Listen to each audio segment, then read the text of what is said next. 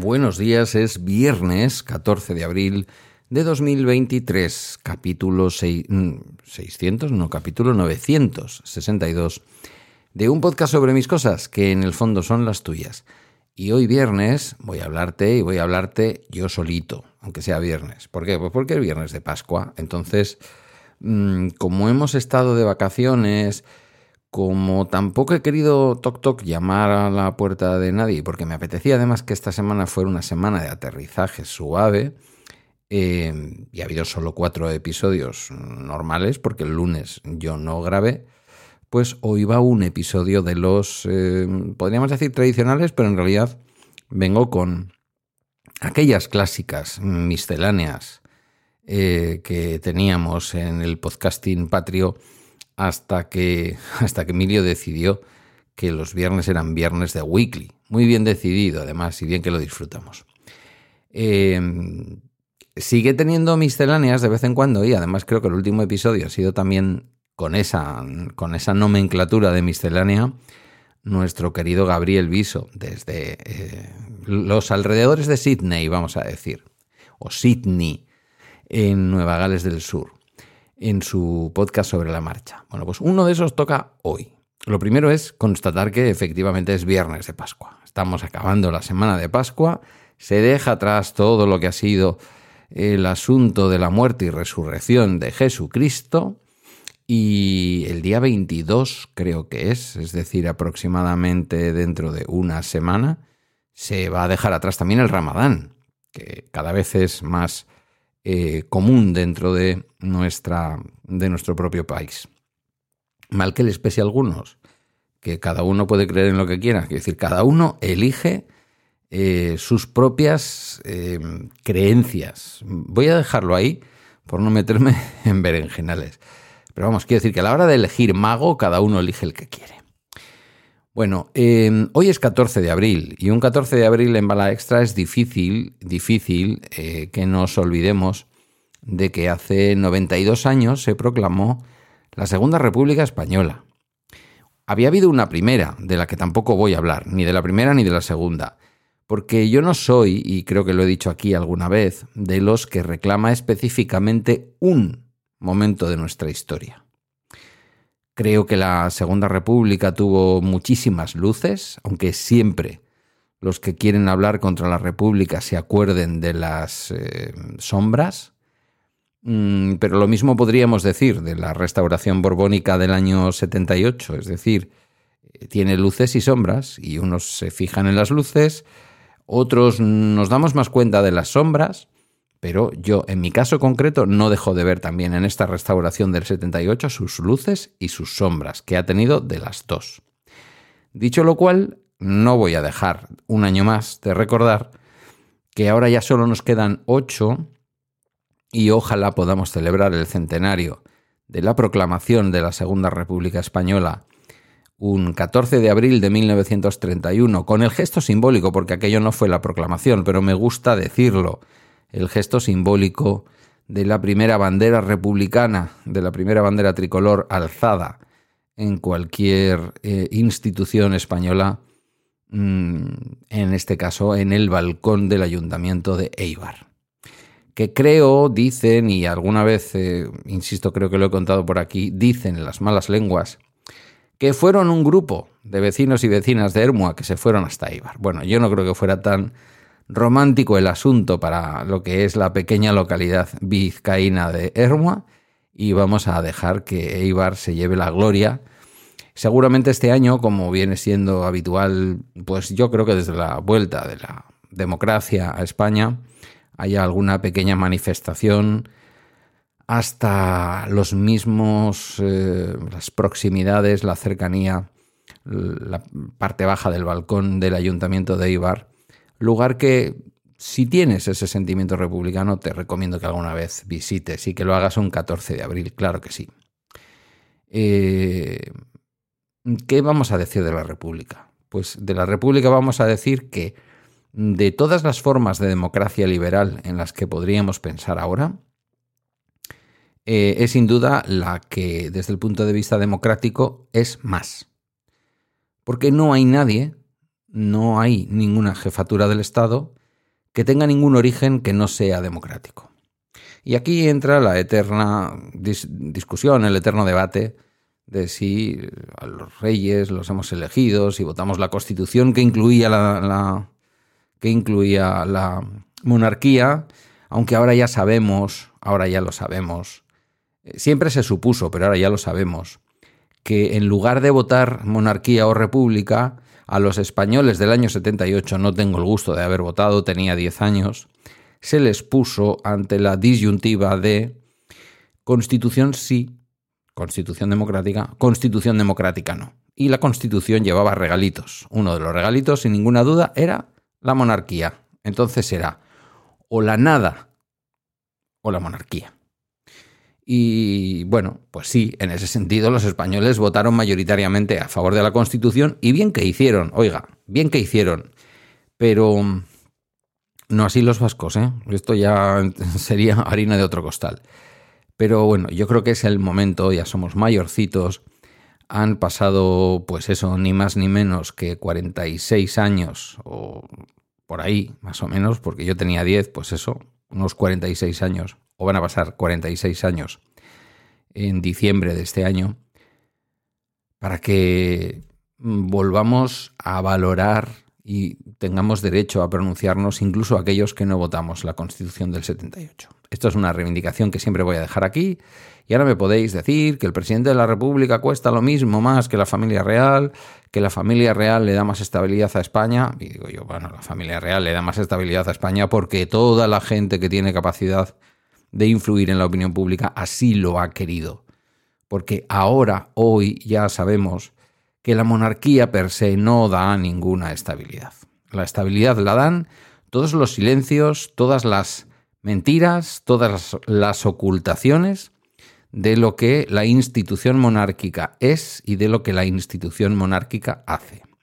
Si a cualquier presidente o presidenta de la República democráticamente elegido o elegida se le dieran los mismos silencios, la misma consideración y el mismo respeto incluso sobrenatural que ha estado recibiendo la monarquía española desde el año 78, pues seguramente también tendríamos una España sin problemas y sin ningún tipo de duda de que un presidente republicano, sea conservador o sea eh, izquierdista, pues oye, bien, todo bien, todo bien. Eh, lo dejo ahí porque ya sé que esa es una España que no existe y esa es una España hoy por hoy absolutamente imposible.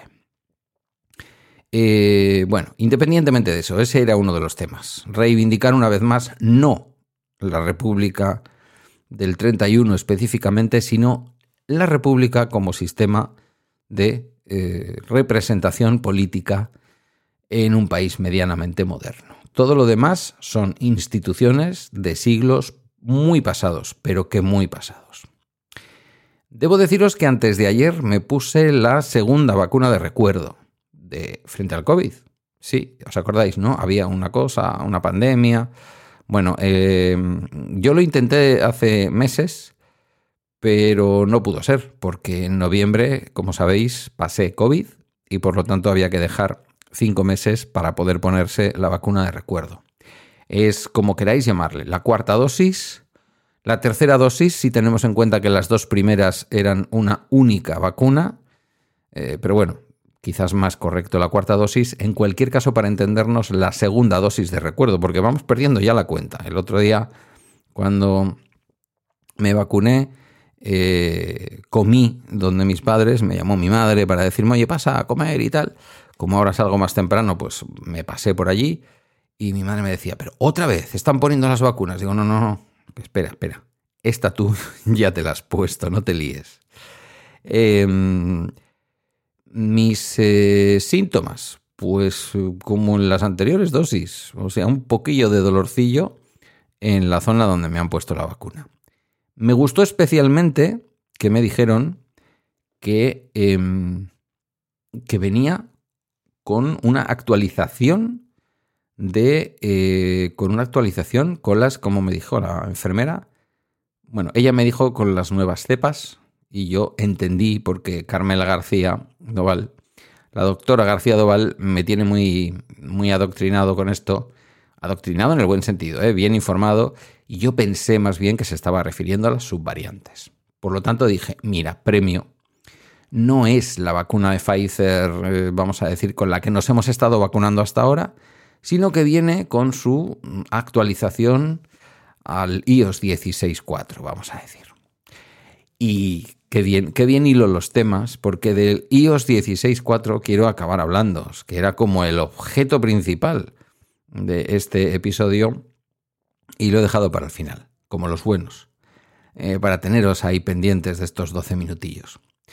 Em, he descubierto esta semana que con la actualización de iOS 16.4 en el iPhone, em, estas cosas que te dicen hay generalidades, no, pues un parche de un parche de seguridad, em, se han reparado varios eh, problemas, no sé qué. Si quieres más información, clic aquí.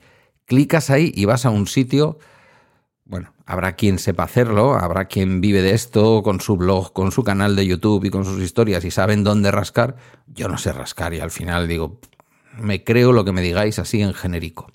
Pues en ese genérico no estaba bien, o por lo menos donde yo leo las actualizaciones del iPhone, no estaba bien descrito, de hecho no aparecía, la novedad que os voy a contar y que os animo a que em, activéis lo antes posible. No, no es un tema de seguridad, pero sí de calidad de sonido.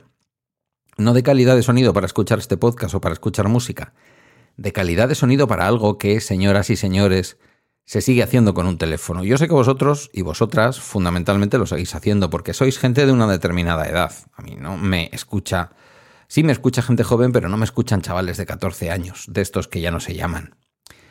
Eh, durante una llamada entre tu teléfono y cualquier otro, esto no es una cosa que ocurra solo entre teléfonos con iOS, eh, pero es algo que está exclusivamente relacionado con el iPhone, ¿vale?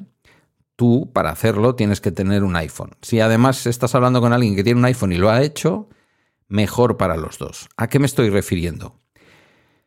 Um, durante la llamada, porque no les ha parecido buena idea incorporar esto a iOS 16.4, bueno, 16.4.1, que estamos ya después de la última actualización del sábado pasado. No sabría decirte si esta es una novedad del iOS 16.4 o del 16.4.1. En cualquier caso, si has podido mm, eh, actualizar a 16.4, lo puedes hacer al 16.4.1, ¿vale? De hecho, te recomiendo que lo hagas. Está desde el sábado pasado disponible y te recomiendo que lo hagas.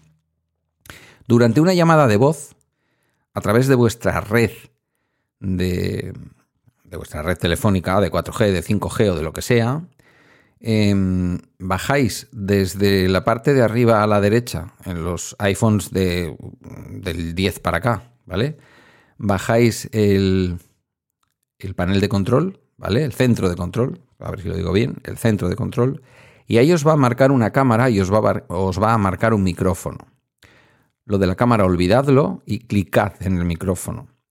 Eh, dentro del micrófono os va a venir por defecto marcado el teléfono en formato estándar. Y lo que os voy a recomendar es que lo pongáis en formato aislamiento voz.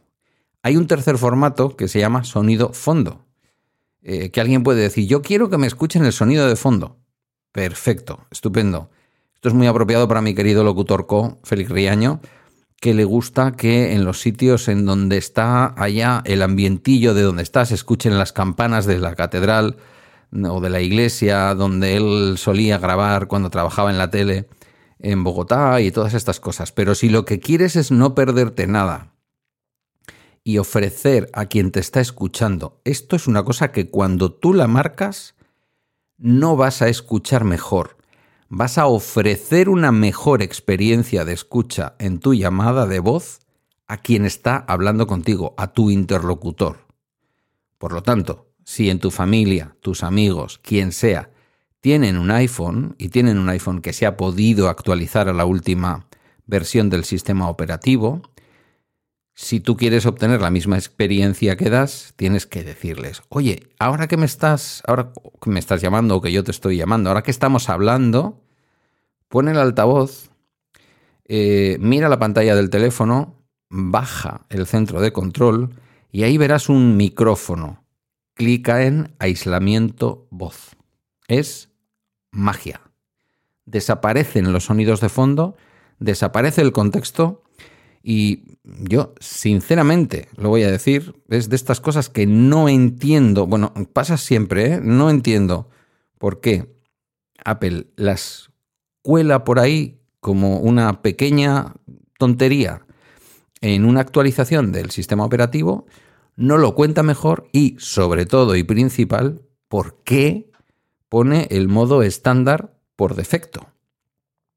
Y bueno, incluso me preguntaría por qué hay un modo estándar. Pero claro, desarrolladores tiene la iglesia apeliana y no me voy a meter. Seguramente que al poner el aislamiento de voz se perderá no sé qué riqueza de contexto que le parecerá a Apple que nosotros queremos tener en nuestra llamada. La realidad es que utilizando ese modo de aislamiento de voz, lo que nuestros eh, interlocutores van a escuchar al otro lado es exclusivamente nuestra voz saca lo mejor del micrófono que tiene el iPhone y que tiene la mayor parte ya de teléfonos Android, incluso los más baratos, eh, que son esos pequeños micrófonos que captan el sonido ambiente y que lo cancelan. Bueno, pues aquí es como si de alguna manera se reprodujera lo que hacen los AirPods Pro, que es dejarnos, mm, bueno, mejor los AirPods Pro lo hacen mejor porque los AirPods Pro se mueven entre un formato, fundamentalmente un formato de cancelación y un formato en el que escuchas el ruido de fondo. Pero es cierto que podríamos considerar que lo del ruido de fondo sería el equivalente al modo estándar de estas llamadas de voz y que luego está el modo ambiente en los, en los AirPods en donde estamos escuchando la música, pero de alguna manera se potencia también que escuchemos el sonido ambiente. Bien, encuentro un paralelismo, en este caso, entre los AirPods Pro y su formato de escucha, con lo que nosotros podemos marcar ahora en las llamadas de voz. Insisto, mi consejo, haz una llamada, mm, actívalo. No se puede activar más que durante la llamada. No hay ningún lugar en donde ir a buscar esto si no es durante una llamada. Mm, Apple, por favor, ponga usted las cosas un poco más fáciles otra vez. Y y bueno, pues nada, que me di cuenta. Me di cuenta porque yo a veces pongo el altavoz, si estoy en casa a lo mejor no estoy con el teléfono pegado a la oreja y en un momento dado vi y dije, eso no ha estado ahí nunca. No hay mucha información en los blogs, no he encontrado demasiada historia, está tan escondido que creo que apenas nadie lo está contando, igual vosotros y vosotras que seguís, eh, no sé, blogs de Apple, resulta que sí, que hay 15 sitios en donde se ha contado, yo lo he encontrado en un par de sitios, porque me pregunté, ¿esto qué es y para qué sirve? Aunque aparentemente ya se veía de qué iba esta historia. Bueno, consejo que os dejo, ¿vale? Se trata de mejorar el sonido. Por otro lado, tenemos muy poca costumbre de que si la otra persona también tiene un iPhone, llamarle a través de FaceTime. Eh, esta es una utilidad que FaceTime tiene ya creo que desde iOS 15 y ahora da el salto a las llamadas de voz normales, a las que van por la red normal de llamadas telefónicas. Que por ahí también me pregunto por qué en FaceTime llegó antes y a las llamadas de voz normales llega ahora, porque esto es una cosa que no tiene que ver con la forma de transmisión del audio. En el caso de FaceTime, a través de los datos. En el caso de las llamadas de ahora, bueno, también muchas veces a través de los datos si estás en 5G o en 4G, o incluso a través de una llamada con Wi-Fi, si es que tienes activado forma, esa forma de llamadas en tu compañía y en tu iPhone. En cualquier caso, que lo actives, por favor. No suelo ser yo muy prescriptor de estas cosas y mucho menos en lo que se refiere al iPhone, pero me ha parecido todo un descubrimiento y creedme, la sensación de escucha es, es estupenda. Se nota mucho, mucho, mucho.